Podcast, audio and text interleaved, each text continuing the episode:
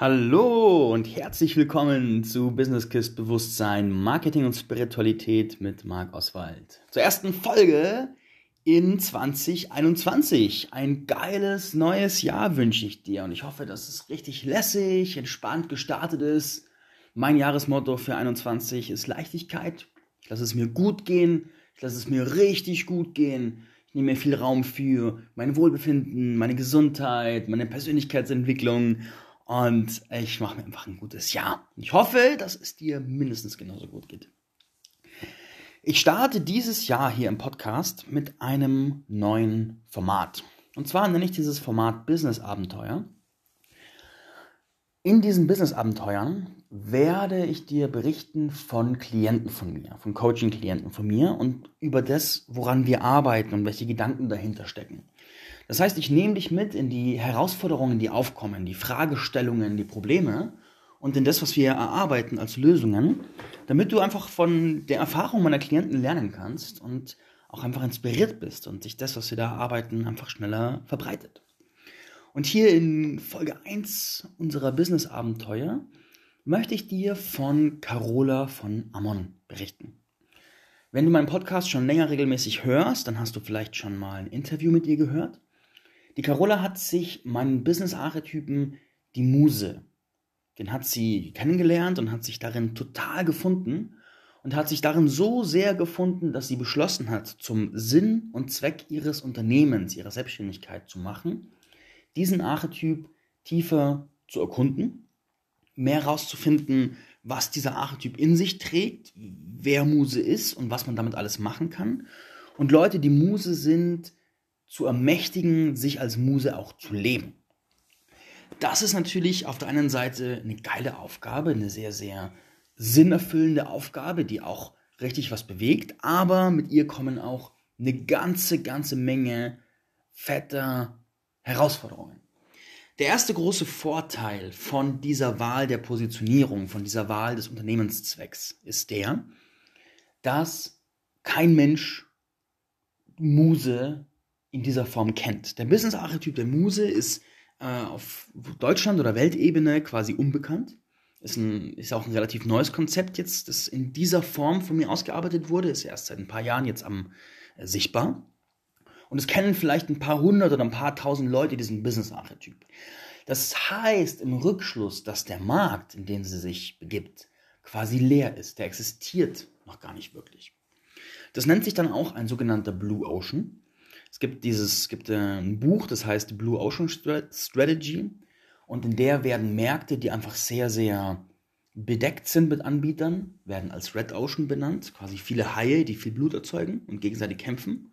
Und Blue Oceans sind leere Ozeane, wo noch ganz viel Opportunity, ganz viel Möglichkeit ist und du erstmal richtig Zeit hast, diesen Ozean zu erkunden und deine Strukturen aufzubauen, bevor da irgendwie in irgendeiner Form Konkurrenz reinkommt.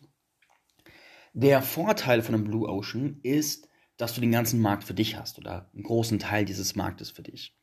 Der Nachteil eines Blue Oceans ist, dass manchmal die Sachen, die du dort anbietest, einfach sehr neu sind. Und wenn Sachen sehr neu sind und die kein Mensch kennt, dann ist es eine größere Hürde, Menschen zum Kaufen zu bewegen. Ich will dir ein Praxisbeispiel nennen. Wenn du im Alltag durch die Stadt gehst und du hast Hunger, dann hast du wahrscheinlich im Bewusstsein, okay, in dieser Stadt gibt es einen Dönerladen, einen Asiashop und einen Bäcker. Und das ist dir weitgehend bekannt. Das heißt, Bäcker, Thailänder und so weiter sind gängige Businessmodelle, die, die Leute kennen das, die Leute akzeptieren das. Da ist kein Widerstand gegen was Unbekanntes da. Und egal in welcher Stadt in Deutschland du bist, du findest Bäcker, Thais und äh, Asiashops. Wenn du jetzt aber im direkten Vergleich eine total exotische Nation kulinarisch vertrittst und sagst, du bist ein, was fällt mir ein, ein Ukrainer. Ukrainer ist ein gutes Beispiel. Es gibt ein paar Ukrainer in Deutschland, die Restaurants haben, aber es ist nichts, was irgendwie normal wäre. Dann bist du zwar wahrscheinlich der einzige Ukrainer in deiner Stadt, was theoretisch ein Blue Ocean ist, aber, beziehungsweise, wobei, es ist nicht präzise, weil es gibt ja viele Restaurants und du spielst ja auch in derselben Liga wie andere Restaurants. Das heißt, eigentlich ist es gar kein richtiger Blue Ocean. Äh, aber das, der Nachteil ist, die Menschen kennen Ukraine als Restaurant nicht. Das heißt, die Hürde dahin zu gehen und zu sagen, ich probiere es mal aus, ist hoch. Und es kommen nur Leute zu dir, die entweder schon gute Erfahrungen bei einer Ukraine-Reise gemacht haben oder Early Adopter, die einfach Bock haben, was Neues auszuprobieren. Junge, offene Menschen, die Bock haben auf ein Abenteuer. Aber so dieser eingefahrene Kern, der wird erstmal nicht zu dir kommen, weil das ist fremd. Und jetzt ein weiteres Praxisbeispiel, wenn jemand Prüfungsangst hat. Was wird er dann tun? Und Fakt ist, die meisten Menschen fühlen sich dann ausgeliefert, sagen, fuck, ich habe Prüfungsangst und sagen, ist halt so. Wenn du jetzt jemand bist, der zum Beispiel mit EFT oder NLP oder Theta Healing oder sowas sich auf die, das Wegmachen von oder das Schwachmachen von Prüfungsangst spezialisiert, dann bist du damit in einem großen Blue Ocean, weil davon gibt es nicht so viel. Also es gibt schon viele Anbieter. Wenn du in der Szene bist, kann es dir so vorkommen, als gäbe es viele Anbieter. Aber wenn ich mir vorstelle, dass mehrere Millionen Menschen in Deutschland Prüfungsangst haben und wie wenige Leute es gibt, die, wo man weiß, da kann man hingehen mit Prüfungsangst. Das ist nicht so, weißt du, im Bäcker, jeder weiß, wo der nächste Bäcker ist. Jeder weiß, wenn du Hunger hast, Semmeln willst, gehst zum Bäcker. Fertig. Aber es ist nicht im allgemeinen Bewusstsein drin, wenn du Prüfungsangst hast, gehst du zum Täterhealer, Quantenheiler, NLPler, äh, EFTler, whatever. Sondern im Allgemeinbewusstsein ist drin, wenn du Prüfungsangst hast, hast du Pech gehabt und kannst vielleicht eine Pille nehmen. Das heißt, für dich als Anbieter ein riesiger blauer Ozean, unendlich viel Möglichkeit, aber die große, große, große, große Herausforderung ist, du musst erst das Bewusstsein der Leute dahin entwickeln, dass es dich überhaupt gibt dass es safe ist, zu dir zu kommen und du nicht irgendwie ein Verbrecher bist, dass das, was du tust, funktioniert und dass es es wert ist.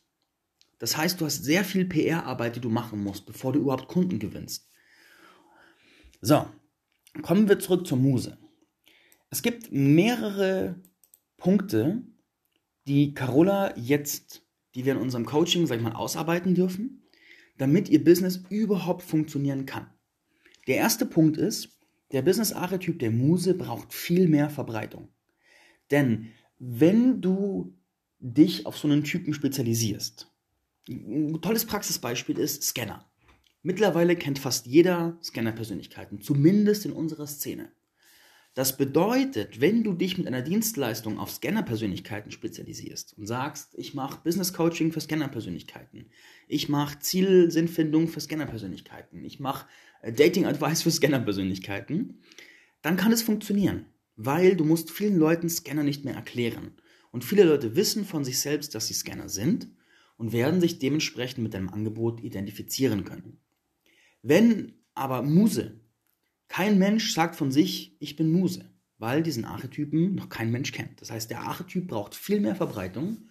Und erst wenn mir bewusst ist, dass ich Muse bin, dann kommt überhaupt in mein Bewusstsein, dass es Sinn machen könnte, mit Carola zu arbeiten. Kommen wir zum zweiten Punkt. Es braucht Strukturen, die den Menschen ermöglichen, sich als Muse zu erkennen.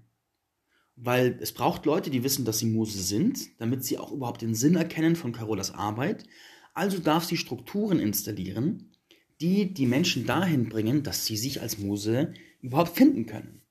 Logischer Schritt, hä? So, das heißt, da darf sie was, da dürfen wir was entwickeln, was genau dahin führt. Dritter Punkt. Es braucht ein Bewusstsein dafür, wie Carolas Arbeit den Musen hilft und bei was sie hilft. Denn wenn jemand weiß, dass er Muse ist, weiß aber nichts von Carolas Angeboten, dann wird er auch kein Kunde. Oder wenn er die Angebote nicht versteht, wird er auch kein Kunde. Vierter Punkt. Es braucht Angebote, die den Musen bei konkreten Problemen helfen. Das heißt, wir dürfen Produkte entwickeln, die eine Muse, die sich erkannt hat, sieht und sagt, oh shit, ja, das brauche ich. Das brauche ich. Wenn du Hunger hast, dann wirst du sagen, fuck, ich brauche was zu essen. Und dann wirst du Geld für Essen ausgeben. Und das ist nichts Kompliziertes, da musst du nicht nachdenken, da brauchst du keine Überzeugungsarbeit.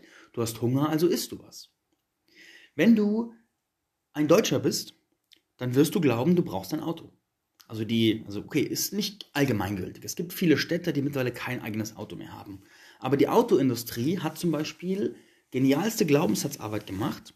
Jeder Deutsche glaubt, er braucht ein Auto. Zumindest so, ein, ich bin auf dem Land aufgewachsen, da ist es so. Ich meine, es ist auch sinnvoll, ein Auto zu haben, aber wir haben kein Bewusstsein dafür, dass man Autos teilen könnte. Carsharing ist ja noch fremd und Zusammenfahren ist ja auch noch sehr, sehr, sehr, sehr äh, nischig, sehr, sehr randgruppenmäßig.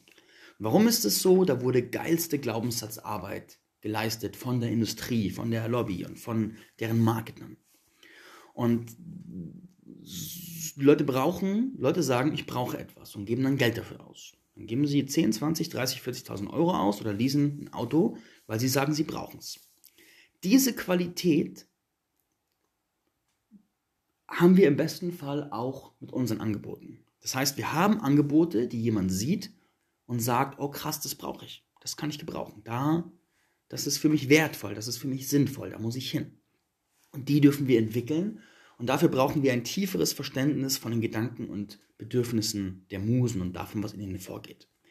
Und der fünfte Punkt ist, es braucht eine klare Struktur und ein gutes Marketing, um die Musen zu diesen Angeboten zu führen, um sie damit zu verbinden. Also kurzum, einen ganzen Haufen Herausforderungen, die wir erfüllen dürfen, damit dieses Business von Corolla Erfolg hat und wächst und gedeiht.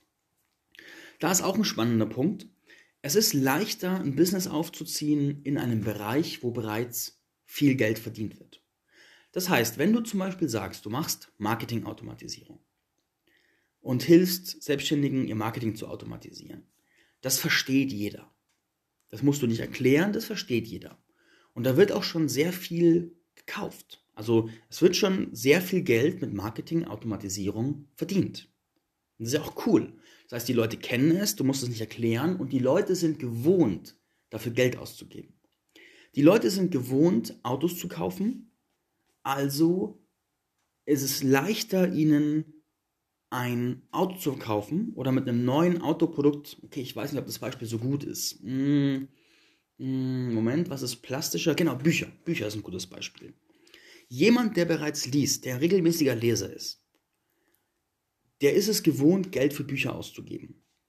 Wenn du zu dem sagst, ich habe ein cooles Buch, willst es kaufen, ist es tausendmal leichter, den zum Kauf zu bewegen, als jemanden, der noch nicht gewohnt ist zu lesen. Wer noch nicht gewohnt ist zu lesen, der wird sich Gedanken machen, ah, naja, ich lese ja eh nicht, macht Lesen überhaupt Sinn, habe ich Bock auf Lesen, habe ich Zeit für Lesen. Genauso jemand, der gewohnt ist, sich fortzubilden und Coachings zu machen den kann man hundertmal leichter ein Coaching verkaufen, weil die meiste Glaubenssatzarbeit in Bezug auf in Coachings investieren bereits erledigt ist. Deswegen wurde über Jahre das meiste Geld in der Coaching-Szene beim Verkaufen von Coachings an Coaches verdient, weil die bereits gewohnt waren, sich fortzubilden und diese große Hürde nicht da war. Jetzt haben wir langsam eine Verschiebung, dass immer mehr Leute, die keine Coaches sind, den Sinn von Fortbildung erkennen. Das heißt, der Markt verschiebt sich. Aber dafür brauchte es viel, viel Glaubenssatzarbeit, die vor allem von großen Anbietern gemacht wurden, durch große Podcasts und durch überhaupt gesellschaftliche Entwicklungen. Und wenn du etwas verkaufst, wo die Leute gewohnt sind, Geld auszugeben, ist es leichter. Wenn jetzt die Carola sagt, sie macht Fortbildung oder sie macht Coachings oder Produkte für Musen, dann ist es halt einfach ja, der Faktor, es ist ein Coaching, ist schon bekannt, aber der Gedanke, ich gebe Geld dafür aus, mich als Muse weiterzuentwickeln, ist natürlich noch relativ neu oder unbekannt oder gibt es in der Form nicht. Das heißt, auch da wiederum ist wieder Glaubenssatzarbeit nötig, PR-Arbeit nötig, damit die Leute sich dahin bewegen, das zu tun. Das führt uns dahin zur Frage, das ist ein spannender Punkt, weil der logische Verstand würde jetzt sagen, naja, wenn du ein Business willst, dann mach doch was, was eh funktioniert. Und das ist auch ein Gedanke, der auch immer wieder mal kommuniziert wird, der ja auch theoretisch sinnvoll ist. Aber der Grund, warum zum Beispiel Carola das nicht macht und warum viele andere, mich angeschlossen, das nicht machen, ist, wir haben einen starken inneren Ruf. Wir haben etwas, wir bekommen etwas durch, wir bekommen eine Frequenz, eine Energie durch, die uns sagt, wir müssen für ein gewisses Thema als Pioniere gehen. Wir müssen da was ausarbeiten, was möglicherweise neu ist, was möglicherweise nicht bekannt ist. Wir müssen mit dem, was wir tun, die Gesellschaft irgendwie weiterentwickeln. Wir haben mit unserem Business die Aufgabe, das kollektive Bewusstsein weiterzuentwickeln. Und das ist oft etwas, wo wir viel Pionierarbeit leisten müssen, wo wir teilweise jahrelang herausfinden müssen, wie funktioniert das, wie kommuniziere ich das, wie mache ich da eine Lobby dafür. Aber der Ruf ist einfach so stark, dass es echt schwer ist, sich dem zu widersetzen.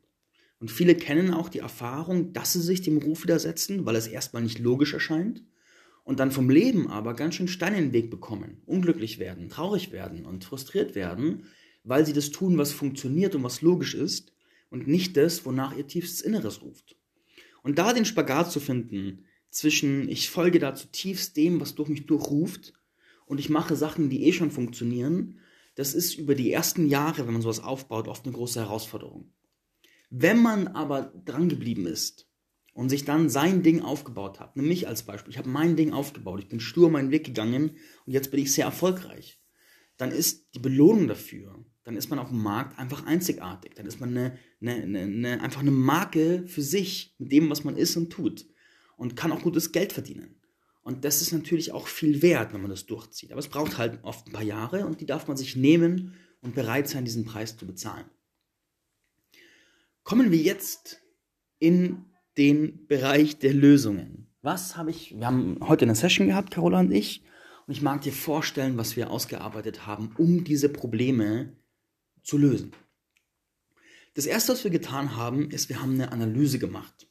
Carola hat sich schon vor einigen Monaten im Rahmen meines Kurses Commons Wirken dafür entschieden, konkret auf die Musen zu gehen und hat dann als ersten Gehversuch ein Angebot rausgegeben, das hieß Paradies der Musen. Der Gedanke dahinter war total gut. Äh, der Gedanke war, sie sammelt dort die Musen, damit sie sich gemeinsam entfalten können und schafft ideale Bedingungen, ein Entwicklungsumfeld, damit sich die Musen entfalten können. Das hat sie probiert, aber ihre Erfahrung, die sie gesammelt hat, war dann, dass der Markt das nicht annimmt. Das heißt, die Leute kaufen das nicht. Die Leute, sie hat dann relativ wenige Kunden dafür gewonnen und es war auch zäh, die zu gewinnen, obwohl es eigentlich was zu sein scheint, was total sinnvoll ist. Und das haben wir analysiert und festgestellt, dass das Problem ist, dass das zwar sinnvoll erscheint, dieses Musenparadies zu schaffen, aber es ist zu früh. Denn für jedes Produkt, damit ich ein Produkt kaufe, muss ich ein paar Sachen glauben. Und eine der Sachen, die ich glauben muss, ist, dass dieses Produkt für mich sinnvoll ist und mir meine Probleme löst. Die meisten Musen, die sich durch auch Carola und durch, durch meine Arbeit erkannt haben, sind aber noch nicht da, dass sie sagen würden, boah, ja krass, äh, das ist das Umfeld, das ich brauche. Die sind noch in einer Art Vorstufe, wo sie einfach noch nicht an einem Punkt sind, wo sie sagen, das ist die richtige Entscheidung.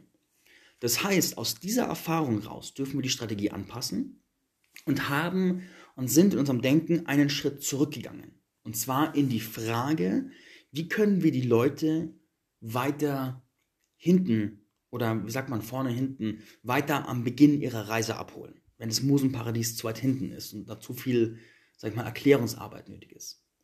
Und das ist, wenn, als Unternehmer testen wir Produkte, wir testen Angebote und gucken, was der Markt dazu sagt. Und manchmal haben wir Glück und es funktioniert extrem geil. Und manchmal haben wir Pech und der Markt sagt, nee, check ich nicht, brauche ich nicht, will ich nicht. Manchmal erkennen wir total gut, woran es liegt. Und manchmal stehen wir da und sagen, what the fuck, was ist eigentlich los? Und dürfen dann irgendwie rausfinden, was da passiert ist. Da ist oft eine Außenperspektive, wie jetzt in dem Coaching, total sinnvoll, weil von außen oft leichter erkannt wird, was da los ist. Und da habe ich zum Beispiel jetzt die Vermutung aufgestellt, es ist, die Leute sind nicht so weit zu verstehen, warum sie das Musenparadies brauchen. Also gehen wir einen Schritt zurück. Was wir dann gemacht haben, ist, wir haben die Entwicklungsreise von der Muse skizziert. Und ich bin total ein Freund davon, Phasenmodelle aufzubauen für Kunden, für die Entwicklung von Kunden. Und Phasenmodelle sind der geilste Shit, eine meiner liebsten Sachen, die ich mache. Ich entwickle mit meinen Kunden ein Phasenmodell für ihre Kunden, wie die sich entwickeln. Und das bringt so viel Klarheit in die Produktentwicklung, ins Marketing, in überhaupt alles. Das ist immens. Und manchmal wird so ein Phasenmodell auch einfach dann der Standard, wo Leute äh, sich selbst verstehen lernen anhand des Modells. Zum Beispiel die Mayen Goyen hat mir das Phasenmodell, die Phasen der Aufarbeitung von sexuellem Missbrauch entwickelt und arbeitet mit dem jetzt. Und es hat so viel Klarheit gebracht und hilft den Leuten so sehr zu verstehen, wo bin ich und wo geht auch die Reise hin. Ist total geil, total geil. Jedenfalls haben wir dieses Phasenmodell für die für die Muse entwickelt, so Schritt für Schritt. Und habe festgestellt, die, die Schritt 1 der Muse ist, dass sie nicht den geringsten Plan hat, dass sie Muse ist, aber dass sie auf die typischen Musenprobleme trifft. Schwierigkeiten, bei eigenen Projekten am Ball zu bleiben, sich viel zu leicht in den Projekten anderer und anderen Menschen verlieren, ein super hoher Inspirationseffekt auf andere Menschen im Gespräch und so weiter und so fort. Das heißt, da ist, es gibt so Indikatoren, die jemandem zeigen, dass er eine Muse ist und auch typische Probleme, in die man läuft, wenn einem das nicht bewusst ist. Zum Beispiel die Muse verliert sich total, hilft dann jedem weiter und ist total inspirierend für jeden anderen, aber letzten Endes hat sie, wenn es blöd läuft, nichts davon, weil sie ihre Energie einfach so freigebig rausgibt, ohne den Wert darin zu sehen und einen guten Kontext zu erschaffen. Und dann kommt der Punkt, wo sie sich einen zweiten Schritt erkennt. Dafür braucht es dann die Struktur von Carola und die PR-Arbeit, damit sie den Raum hat, sich zu erkennen. Und dann stellt sie fest, boah, krass, ich bin eine Muse, wow, abgefahren, was geht jetzt ab?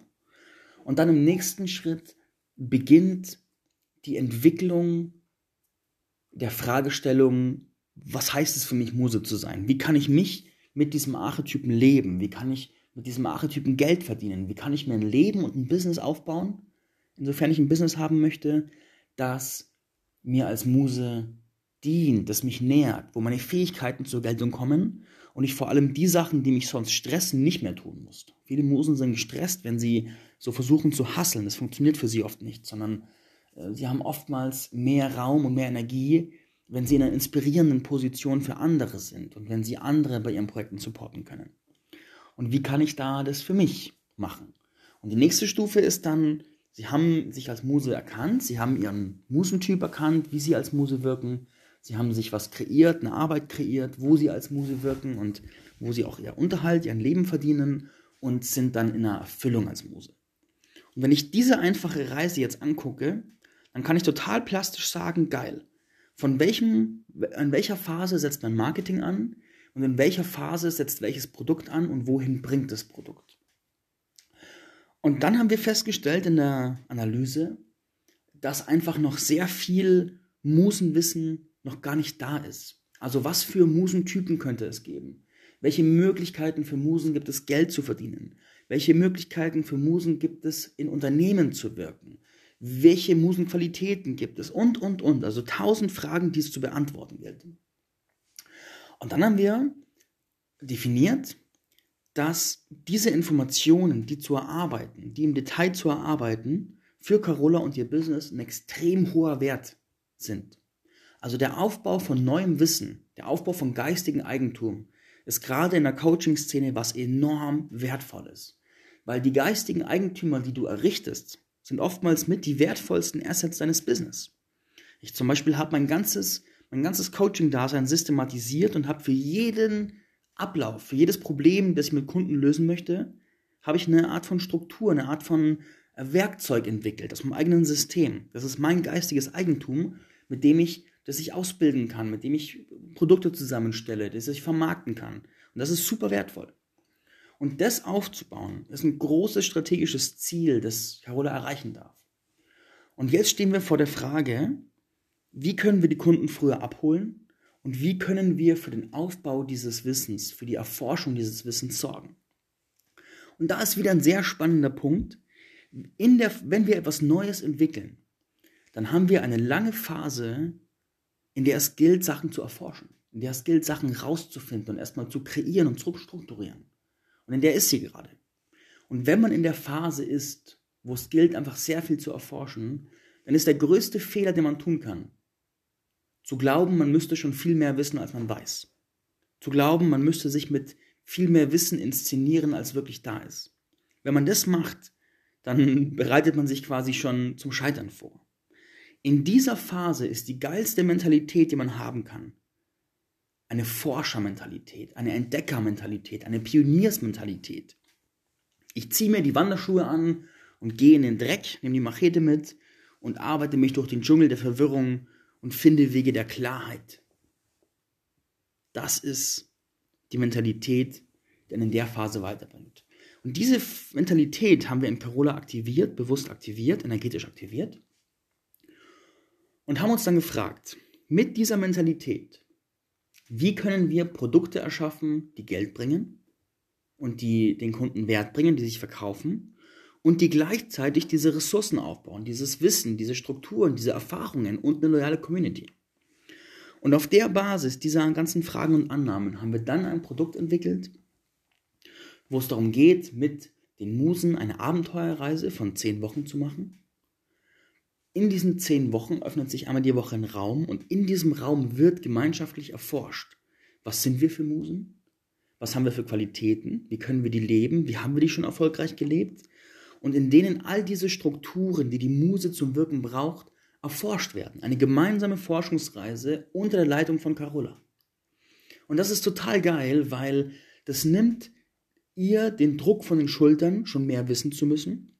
Das heißt, der Wert, den sie liefert, ist nicht, dass sie schon alles weiß und es schult, sondern der Wert, den sie liefert, ist, dass sie den Raum zur Erforschung, der sonst nie aufgehen würde, öffnet und hält und da Struktur reinbringt und die Leute zusammenbringt. Und das ist ein hoher Wert. Und spannend ist da auch, als Ergebnis dieser Reise kommt Klarheit raus. Was bin ich für eine Muse? Was mache ich da? Wie verdiene ich Geld? Und so weiter und so fort. Das heißt, die Ergebnisse sind genauso geile Ergebnisse, wie wenn Carola einfach unterrichten würde. Das heißt, es kommen in beiden Fällen, Unterrichten, Forschungsraum, kommen coole Ergebnisse raus. Das heißt, man braucht auch nicht glauben, dass eine Forschungsreise weniger wert wäre, nur weil es eine Forschungsreise ist. Es ist nur ein anderer Weg hin zum Ergebnis. Und das ist total cool, weil es hat Carola ein Gefühl von Wert gegeben und es ein, ein Produkt kreiert, wo sie nicht in irgendeiner Form etwas bieten müsste, was sie vielleicht noch nicht bieten kann, sondern sie kann mit der Gruppe erforschen und Räume halten und Gruppen führen, macht sie seit 20 Jahren. Das heißt, das ist easy. Das ist easy. Und für die Musen ist es ein hoher Wert, in Gesellschaft zu sein, die richtigen Leute um sich zu haben, sich gegenseitig zu inspirieren und einfach gemeinsam die Antworten zu entwickeln. Also ein hoher Wert, leicht umzusetzen, klar verständlich. Und damit haben wir in einer super großen Einfachheit ein Produkt kreiert. Also völlig ohne großes Trara, wirklich unkompliziert, von Beginn bis Ende. Klare Reise. Start, ich weiß, dass ich Muse bin und ich weiß, äh, dass ich Bock habe, als Muse zu wirken. Ende, ich weiß, wie ich wirke, ich habe einen Plan, wie ich Geld verdiene und ich kenne meine Settings, die mich zum Blühen bringen, dass es mir sehr gut geht und ich nicht ausbrenne. Super simpel, super klar. Und Klarheit ist King.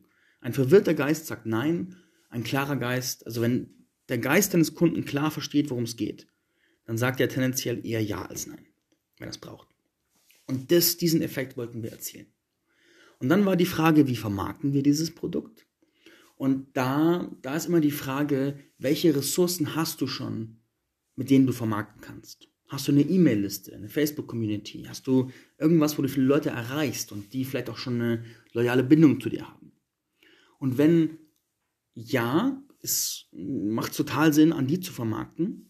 Wenn du aber nur eine kleine Community hast, kaum Leute erreichst, noch relativ frisch am digitalen Sichtbarkeitsmarkt bist, dann macht es Sinn, und die Strategie haben wir auch gewählt, auf Beziehungsebene zu vermarkten. Das heißt, Leute zu kontaktieren, die man kennt, wo man weiß, für die kann dieses Produkt relevant zu sein und dann in persönlichen Dialog zu gehen, um zu checken, hey, willst du mit auf diese Abenteuerreise?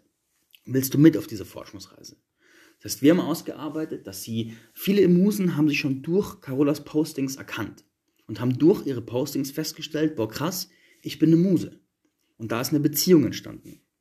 Und dann haben wir definiert, dass Carola die kontaktieren wird, persönlich, per Anruf oder Sprachnachricht und sagen wird, hey, ich mache hier eine Forschungsreise, hast du Bock mit tiefer zu gehen?